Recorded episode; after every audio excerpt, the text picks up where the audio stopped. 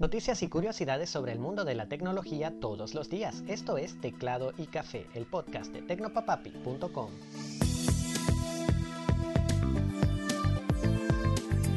Hola, ¿qué tal? Muy buen día, soy Alexis y aunque todavía no he recuperado mi voz, me gustaría empezar a recuperar el ritmo de los episodios y hoy vamos a empezar hablando dos veces de Instagram. Y es que el jefe de la red social, Adam Mosseri, explicó una serie de cambios que implementaron en la plataforma para dar más cabida a los creadores de contenido original.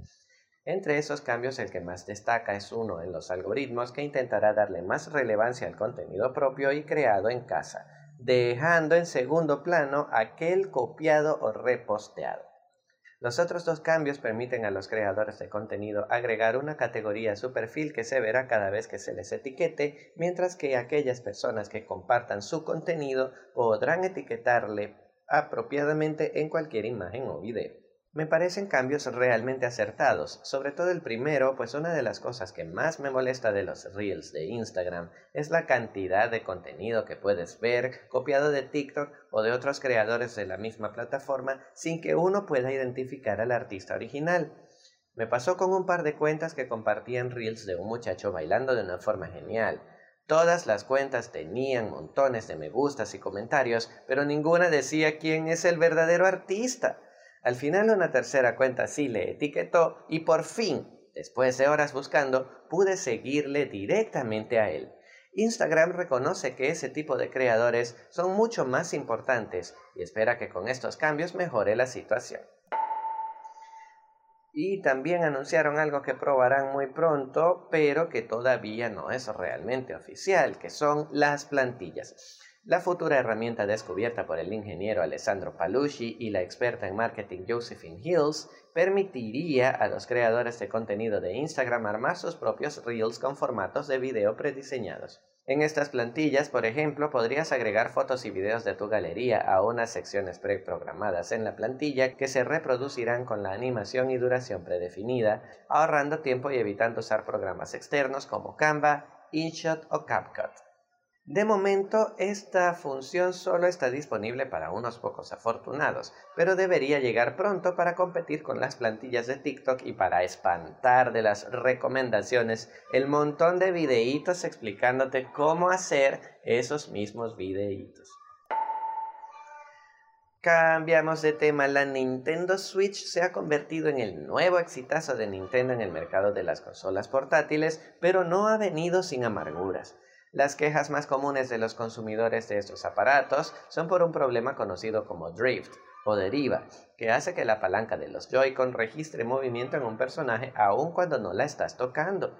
El problema es tan grave que ni la reciente versión modernizada del aparato, la Switch OLED, resolvió el problema.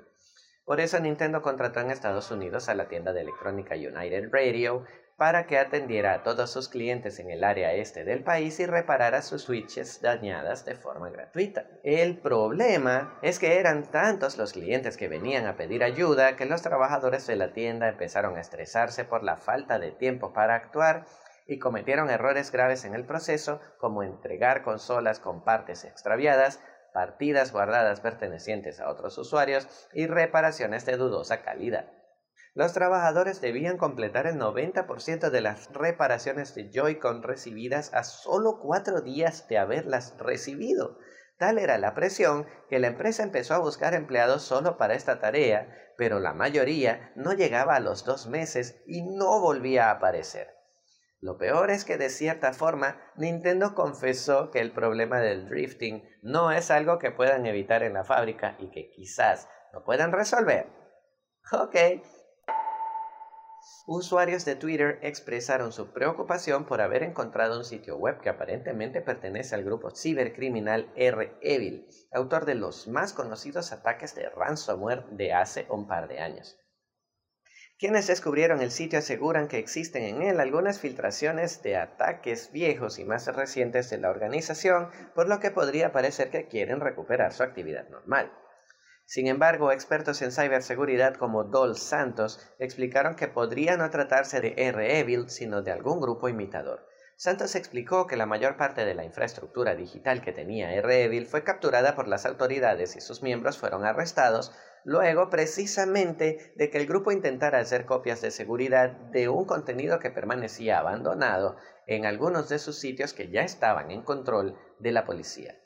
Sin embargo, este investigador también dejó abierta la posibilidad de que el grupo sí haya vuelto, pero que haya cambiado su nombre para evitar nuevas persecuciones, y que este sitio sí haya pertenecido al grupo anterior, pero que haya sido ocupado por hackers entusiastas. De momento no hay ninguna evidencia de su regreso, pero de que vuelan, vuelan. Vistazo al pasado. Y vamos rápidamente con el vistazo al pasado. El 25 de abril de 1961, el ingeniero de la empresa Fairchild Semiconductors, Robert Noyce, recibió la patente número 2981877A por haber inventado el chip de silicio o perfeccionado. En realidad, la controversia se formó porque meses atrás se había otorgado una patente similar a Jack Kilby, quien había presentado un chip parecido pero hecho de germanio. Él llegó primero, pero Noyce fue capaz de solucionar los fallos y errores de diseño de Kilby y hacer su fabricación más viable al cambiar germanio por silicio. El chip de silicio dio nacimiento al circuito integrado que terminó revolucionando y miniaturizando el mundo de la electrónica de consumo al hacer más livianos, potentes y pequeñitos diversos equipos electrónicos que usamos a diario, como las partes de la computadora o los teléfonos Android, iOS y cualquiera de esos.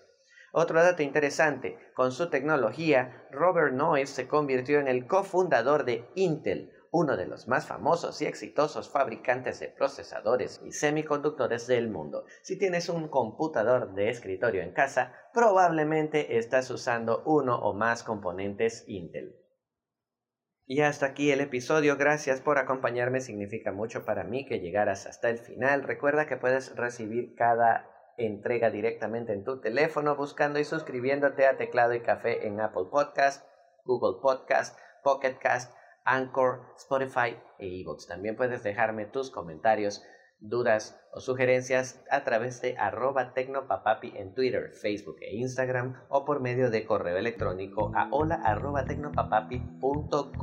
Recuerda que te voy a dejar un formulario en las notas del episodio y en la web www.tecnopapapi.com para que te registres al nuevo boletín Tecnopapapi que está saliendo todas las semanas. Todavía estoy estudiando cuál es el día en que más de ustedes lo reciben, así que por ahora está cambiando bastante el día, pero créeme que lo vas a tener allí y que te va a interesar mucho. Un super abrazo y hasta mañana.